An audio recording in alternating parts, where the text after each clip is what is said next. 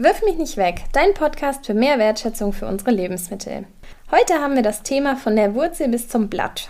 Was sich hinter diesem Ausdruck verbirgt, wofür das gut sein soll und was man bei diesem Trend auch beachten sollte, erfahrt ihr heute bei uns.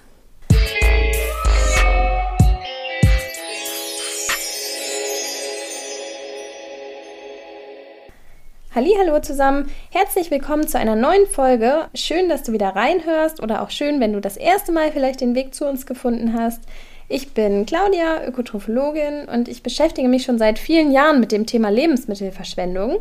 Und heute ist das Thema, dass wir uns die ganze Pflanze ansehen, von der Wurzel bis zum Blatt oder auch From Leaf to Root. Der Name ist allerdings eine Eigenmarke von Esther Kern und das meint aber genau das, also diese ganzheitliche Verwertung von Lebensmitteln.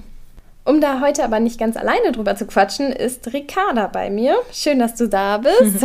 Sag doch mal ganz kurz was zu dir. Ja, hi, ich bin Ricarda. Ich bin jetzt ganz frisch 23 Jahre alt und bin im letzten Studiensemester meines Ökotrophologie-Studiums und jetzt seit knapp zwei Monaten hier im RUTZ und ja, mir liegt das Thema Lebensmittelverschwendung sehr am Herzen, weil jeder da wirklich aktiv werden kann und es auch wichtig ist, dass jeder von uns aktiv wird.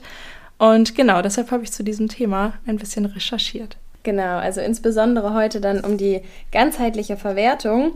Und beim Fleisch gibt es sowas ja tatsächlich auch. Genau, da nennt sich das dann allerdings From Nose to Tail.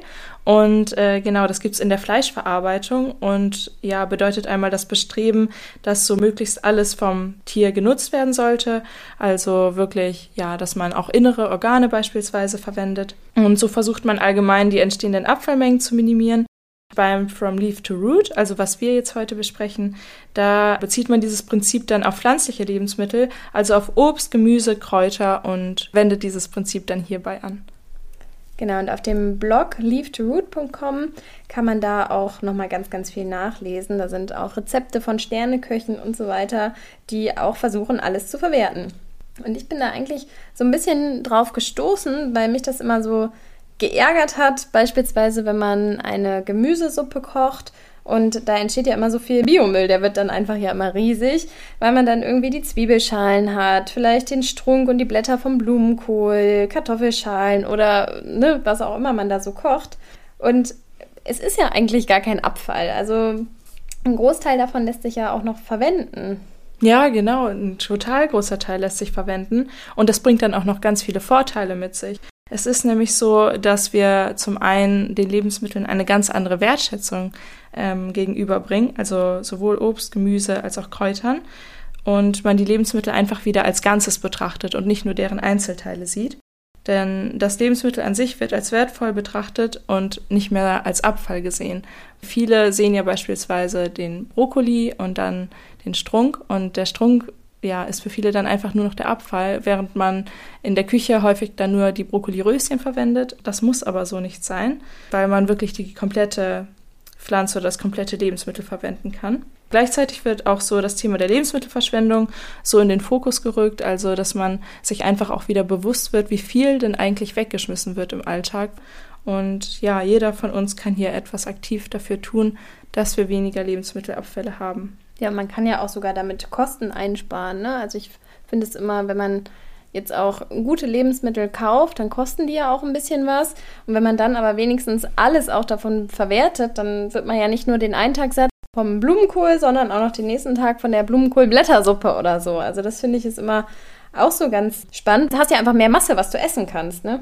Ja, total. Und auch gerade jetzt, wo die Lebensmittelpreise ja durch die Decke gehen, äh, lohnt sich das gleich doppelt, das komplette Lebensmittel zu verwenden. Was ich finde, was man auch nicht vergessen darf, ist, dass man dadurch ja auch so ganz neue Geschmacksrichtungen und Geschmacksnuancen kennenlernt. Also man hat ja manchmal so ein bisschen was Bittereres oder manchmal auch was Würzigeres. Also das ist ja irgendwie was ganz Besonderes auch. Wir haben ja jetzt in letzter Zeit auch mal so Blätterteigschnecken gemacht und da war dann so Möhrengrün so als Pesto drinne aufgerollt mhm. und das ist einfach ja so was ganz anderer Geschmack einfach, den man ja sonst in keinem normalen Le normalen Lebensmittel in Anführungszeichen einfach hat. Mhm. Ja, total. Dadurch ergeben sich ganz spannende und ja auch exotische Geschmacksnuancen. Was wir zum Beispiel zu Hause ganz gerne machen, ist, dass wir Papayakerne im Ofen rösten bei ca. 50 Grad, also auch nicht zu heiß. Da bleiben dann die ganzen Enzyme auch noch enthalten. Oder äh, was man auch machen kann, ist, dass man sie direkt in eine Pfeffermühle gibt, weil die Papayakerne tatsächlich einen sehr pfeffrigen Geschmack mit sich bringen. Wir haben das auch schon mal ausprobiert. Vor einiger Zeit haben wir da auch bei Instagram mal was gepostet. Und da haben wir die Kerne einfach so benutzt, ohne sie zu trocknen. Mhm. Ich meine, dann sieht es aus wie so ein bisschen glibberiger Kaviar. Aber ähm, wenn die so frisch sind, dann schmecken die eigentlich wie Kresse. Also sieht aus wie Kaviar, schmeckt wie Kresse und eigentlich sind es Papayakerne. Ja, cool. Und vor allem so wären sie in der Tonne gelandet. Also perfekt, dass man sie noch weiter verwenden kann. Und statt des Möhrengrüns könntest du ja auch für so ein Pesto zum Beispiel das ähm, frische Grün von Radieschen benutzen oder von Kohlrabi. Also mhm. das kann man ja auch alles zu Smoothie oder Pestos verarbeiten, die man dann einfach in neue Gerichte wieder reinbringen kann. Es erinnert ja so ein bisschen an Petersilie und auch Möhre irgendwie gleichzeitig. Also das finde ich auch super spannend, mit dem Möhrengrün einfach was zu machen. Und es gibt ja auch oft Hobbygärtner, die jetzt nicht so ewig lange Möhren darunter haben, die aber prächtiges Grün haben und dann sollen sie mhm. doch einfach das essen und sind auch von ihren Gartenerlebnissen dann nicht so enttäuscht. Dann lohnt sich die ganze Gartenarbeit wenigstens. Genau. Ja, oder was man ja auch ganz toll machen kann, ist, dass man alte Schalen von Lebensmitteln aufbewahrt, wie zum Beispiel von Kartoffeln oder auch von Möhren, die äh, dann ja auch noch überbleiben, oder auch von Zwiebeln. Und diese kann man ganz leicht einkochen mit etwas Wasser zu einem Sud. Und diesen Sud kann man dann benutzen zum Würzen von Speisen oder auch einfach direkt als Brühe für weitere Gerichte. Genau, da musst du nachher nur noch ein bisschen Salz dazugeben, das so ein bisschen einköcheln lassen und dann kannst du es auch heiß in Gläser füllen. Ne? Und dann mhm. für die nächste Gemüsesuppe hast du schon wieder einen tollen Fond gemacht. Mhm. Und das ohne viel Arbeit, das ist schon richtig cool. Ja, dafür kann man das auch ganz gut sammeln, dass man diese ganzen Schalen und Abschnitte, auch so ne, Petersilienstängel oder so, benutzt man ja auch oft nicht mit. Die kannst du alles einfrieren mhm. und dann nachher dieses, diesen ganzen gefrorenen Sack sozusagen einfach aufkochen. Also es funktioniert, oh. kannst du auch Spargelschalen mit reintun oder rote Beeteschalen, dann hast du nachher auch eine ganz andere Farbe da drin. Also es ähm, mhm. ähm, ist auch super, um noch irgendwie diese Reste dann zu verwerten. Mhm. Ja, oder auch den äh, Strunk vom Brokkoli, also den kann man da natürlich einmal benutzen.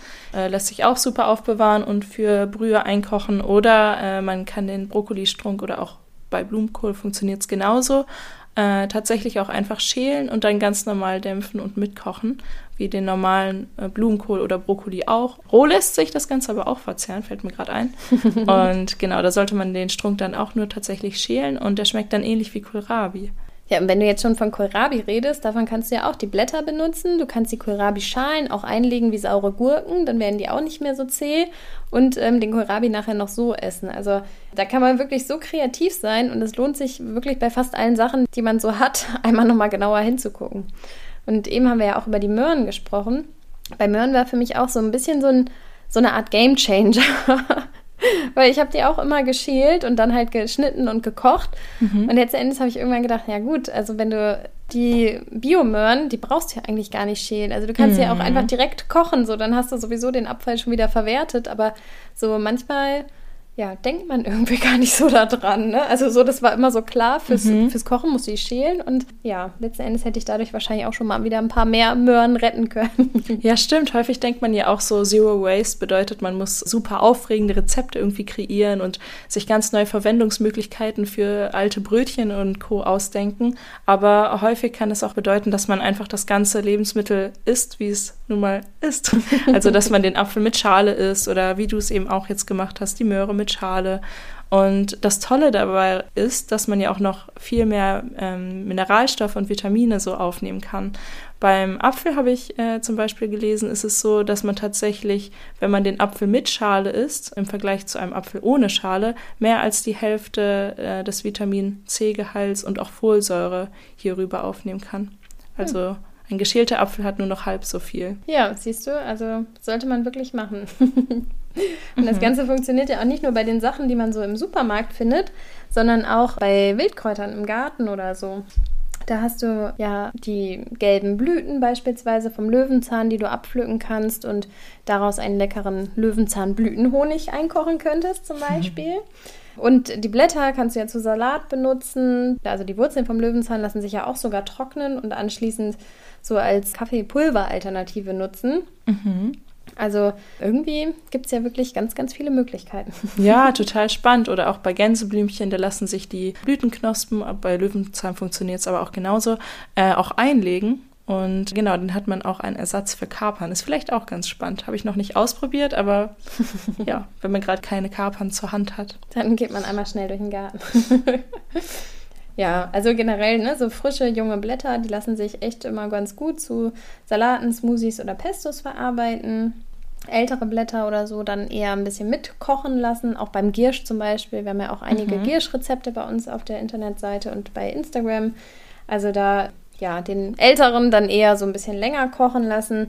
Frisch kannst du den halt zu Pesto oder in Smoothies machen. Ja, da lohnt es sich auf jeden Fall mal das Internet zu durchforsten. Also da gibt es echt eine Fülle an Rezepten und äh, genau, falls man da jetzt vielleicht selber nicht ganz so kreativ ist. Ja, also was wir eigentlich in dieser Podcast-Folge ja sagen wollen, ist, dass man wirklich, ja, bei jedem Teil, was man vielleicht in den Müll schmeißen will, einmal nochmal quer liest und sich überlegt, vielleicht kann man das ja doch noch essen. Da aber wirklich auch nochmal genau im Internet vielleicht schlau machen, ob man das jetzt auch wirklich essen kann und ob das sicher ist zu essen. Ne? Was mir jetzt so spontan einfällt, ist eigentlich, dass man halt so zum Beispiel dieses Tomatengrün oder so, das sollte man jetzt nicht essen. Das sind Nachtschattengewächse. Mhm. Auch ähm, die anderen Teile der Tomatenpflanze sind ähm, nicht essbar. Und ich meine, Rhabarber, da darf man auch die Blätter und sowas nicht essen, weil da einfach zu viel Oxalsäure drin ist. Also es gibt so ein paar Ausnahmen, wo es wirklich eher Vorsicht geboten ist. Aber ansonsten, wenn man auch so diese verschiedenen Bücher mal so durchguckt, wir haben das von Esther Kern ja da. Oder hier habe ich auch noch eins von Susanne Kreie, die ganze Pflanze. Da sind auch spannende Rezepte drin. Wenn ich hier mal so blätter, dann ist hier zum Beispiel Maultasche mit Radieschenblättern oder ein Kirschkernlikör, was ich auch total spannend finde, weil der bleibt ja wirklich immer übrig. Also man kann da wirklich irgendwie ganz, ganz viel finden. Was hast du? Du hast das andere Buch vor dir liegen. Was hast du noch Spannendes gefunden? Genau, ich hatte jetzt hier gerade Honig Balsamico Bärlauchknospen. Finde ich klingt auch sehr, sehr spannend. Oder auch ein Gurkencurry mit Chapati, was auch immer das sein soll. Aber ähm, ja, klingen auf jeden Fall sehr exotisch und ja, bringen einen. Es sind ja auch so schöne Bilder in den beiden Büchern, ne? Also ja, ich finde, ja. das ähm, macht ja auch nochmal was her. Die genauen Titel stellen wir euch dann auch nochmal auf die, in die Show Notes rein. Die findet ihr dann unter der Sendung sozusagen. Genau, und was man vielleicht auch noch so als kleinen Tipp äh, nennen sollte, ist, dass man möglichst natürlich auf Obst und Gemüse und auch Kräuter aus Bio- oder ökologischem Anbau zurückgreifen sollte, da die einfach mit deutlich weniger synthetischen Düngemitteln und Schadstoffen belastet sind. Das ist vielleicht auch noch ganz wichtig, dass man da nicht kreuz und quer alles Obst und Gemüse aus dem Supermarkt verwenden sollte. Am besten natürlich das, was man selber im Garten oder auf dem Balkon hat. Ne? Das ist natürlich am allerbesten. Ja, und vielleicht auch noch so als kleiner Tipp, es ist halt immer gut, wenn man erstmal mit so ein bisschen von, von so exotischen Sachen anfängt, dass man nicht gleich, ähm, ja, vielleicht das komplette Möhrengrün-Pesto auffuttert, sondern dass man ähm, ein bisschen Möhrengrün mal dazu reinschneidet in ein Basilikum-Pesto oder so, dass man sich nach und nach auch an diese etwas besonderen Geschmäcker gewöhnt, ne? dass man mhm. dann nicht auf einmal so erstaunt ist. Ja, häufig schmeckt sowas dann ja auch erstmal vielleicht ein bisschen streng so, wenn man da so gar nicht an den Geschmack gewöhnt ist. So, ich weiß noch, meine Mutter äh, hat zuletzt, ja, also das klappt ganz gut, wenn sie zum Beispiel Giersch so unter Gerichte für meine Geschwister mit reinschneidet, das funktioniert noch ganz gut. Aber sobald es dann irgendwie doch so ein ganzes Bündel ist, so dann sind meine Geschwister dann auch direkt so, mm, das schmeckt jetzt aber auffällig, das schmeckt aber komisch, das essen wir nicht. Deshalb, ja, wie du schon sagst, lieber mit kleinen Mengen starten. Mhm, auf jeden Fall. Ja, und ähm, so Möhren, Pastinaken, Gurke, rote Beete, Apfel, Birne, das ist wirklich Sachen, die müsste man gar nicht schälen. Also man kann sie eigentlich einfach so benutzen, gut waschen und dann essen. Mhm. Oder ähm, ja, wenn es äh, an die Exoten geht, da wäre ich auch immer ein bisschen vorsichtiger. Ne? Lieber das, was irgendwie hier vor Ort wächst, wo man vielleicht auch noch mehr Informationen zu findet. Ne? Jetzt die Papayakerne würde ich sagen, das ist auch schon ein ziemlich weit verbreiteter Tipp, den man überall lesen kann. Oder auch bei der Wassermelone kann man auch das Weiße zum Beispiel essen. Ne? Also das mhm. ähm, schmeckt auch super lecker. Mhm. Da haben wir mal ein ganz leckeres Chutney draus gekocht. Also es gibt schon viele Sachen, die man essen kann und ja, wirklich vielleicht einmal nochmal nachschauen, nachlesen, sodass dann am Ende möglichst wenig in der Tonne landet. Ja, wo du das jetzt gerade auch nochmal mit der Wassermelone gesagt hast, das wusste ich zum Beispiel vorher auch noch nicht. Die Kerne bei der Wassermelone sind auch besonders gesund. Die enthalten nämlich sehr viele Omega-3-Fettsäuren und die sind ja gesundheitlich sehr vorteilhaft. Deshalb es lohnt sich auch wirklich, diese Abfälle auch gesundheitlich zu minimieren. Wir hoffen, dass wir euch so ein bisschen Lust und Spaß auf das ganzheitliche Kochen gemacht haben. Fangt mit kleinen Schritten an, schreibt uns mal, was ihr so alles benutzt habt, wo ihr dachtet, das müsste eigentlich wegkommen. Vielleicht können wir dann ja so alle gemeinsam noch dazu beitragen, dass noch weniger Lebensmittel oder Biomasse, nennen wir es mal Biomasse, in der Tonne landet, weil als Lebensmittel zählt es ja teilweise noch gar nicht ganz. Aber ähm, ja, vielleicht landet so einfach insgesamt weniger in der Tonne. Und es müssen ja nicht gleich die Bananenschalen sein, sondern kann, einfacher ist es mit dem Möhrengrün zu starten und der Kreativität da einfach keine Grenzen zu setzen. Und ich werde jetzt mal, wenn die Kirschsaison jetzt bald mal startet, werde ich hoffentlich mal den Kirschstiel Likör ausprobieren. Und du? Hm, ja, ich, äh, man muss das ja auch nicht nur in der Küche verwerten. Vielleicht nutze ich dann die Kirschkerne für ein Kirschkernkissen. auch eine gute Idee. dann, ähm, Ricarda, vielen Dank, dass du mitgemacht hast. Und allen anderen sage ich jetzt schon mal, dass ähm, der nächste Podcast ausfällt, weil wir zu der Zeit auf der Didakta sind, auf der Bildungsmesse in Köln. Vielleicht kommt ihr uns ja auch am Stand besuchen. Und dann geht es danach wieder fröhlich weiter. Bis bald.